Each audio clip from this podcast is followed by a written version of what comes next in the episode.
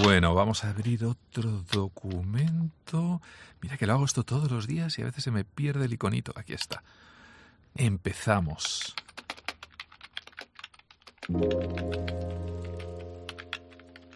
Ay, Dios mío.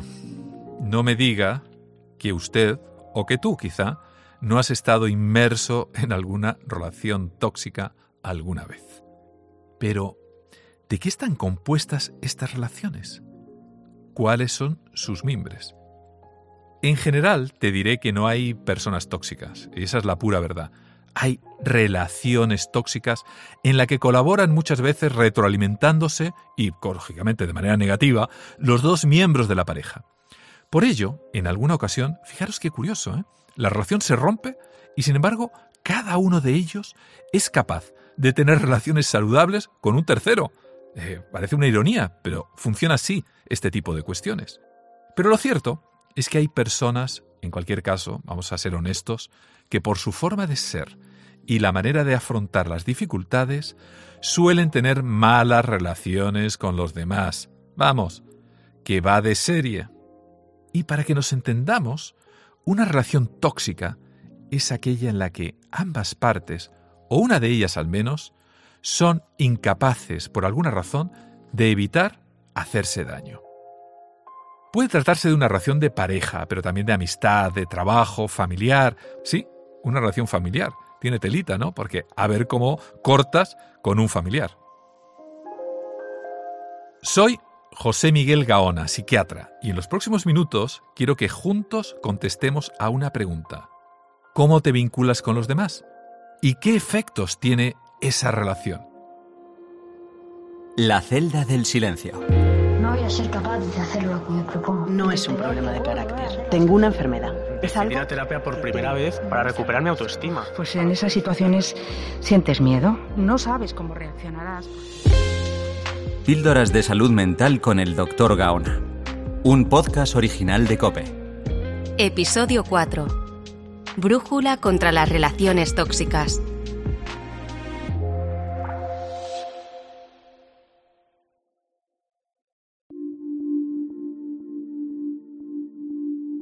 Como aviso para navegantes, debo decirte que hay una serie de características propias de las relaciones tóxicas.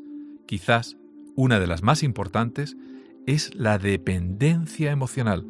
Quédate con ese concepto. Te pongo un ejemplo. La persona que adopta un papel un tanto sumiso suele darle la razón a quien le maltrata, ya sea hombre o mujer. Incluso llega a justificarle y le dará la razón tan solo para evitar el rechazo. Y un pequeño secreto que queda entre nosotros. Quien tiene el rol dominante necesita al sumiso para autoafirmarse. De manera que si este último desaparece, empleará toda suerte de artes seductoras para que vuelva al redil. ¿Qué es el dominante sin el sumiso? Pues nada, una de las claves. Otra característica es la necesidad de aprobación. Seamos sinceros, ¿alguna vez hemos buscado la aprobación de nuestra pareja para sentirnos bien en vez de hacerlo a través de nuestra autoestima? Venga, tú que me estás escuchando, levanta la mano que también lo has hecho, y yo, pero hay que aprender. No se trata solamente de envejecer, sino de madurar. Respecto a los límites, el dominante demanda que la relación sea sin límites. Claro, es lo que le conviene. En cuanto a la entrega hacia él o a ella. Pero al mismo tiempo, fijaros qué interesante, fuerza que su propio compromiso sí que muestre dichos límites. En otras palabras, quiere emplear la ley del embudo.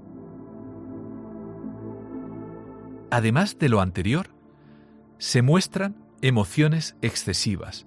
No hay serenidad en la relación, que además se encuentra plagada de enfados, manipulación, malos tratos, reconciliaciones intensas, es decir, una verdadera montaña rusa, con bajones muy intensos de vértigo y con subidones que ya quisieran muchas drogas provocarla y que nos elevan por encima del cielo. Y actúan como si fuese esa droga, esa droga del subidón, en los que se choca, todos chocamos con verdaderos cócteles emocionales en los que parece que nos jugamos casi la vida en cada momento de la relación. Todo ello nos lleva a una gran inestabilidad en la relación que se convierte, no nos engañemos, en tortuosa, tortuosa y dolorosa, y que por ende afecta gravemente a nuestras propias vidas. Probablemente te preguntarás qué hacer si nos encontramos con todo esto. Pues en primer lugar, adquirir conciencia del problema, y hay algo importantísimo en esto, y emplearlo en todas las demás facetas de vuestra vida. Una correcta adherencia a la realidad, saber lo que nos está pasando, es el primer paso para comenzar a solucionarlo. Posteriormente, una vez que intentemos solucionarlo, podemos acudir a algún profesional, porque un profesional tendrá la objetividad y ese bien hacer que nosotros no disponemos de ello. Además, si es posible, tener el soporte de los amigos y sobre todo de la familia durante el proceso de curación. Todos conocemos alguna relación con estas características. Incluso podría ser la nuestra, no nos engañemos.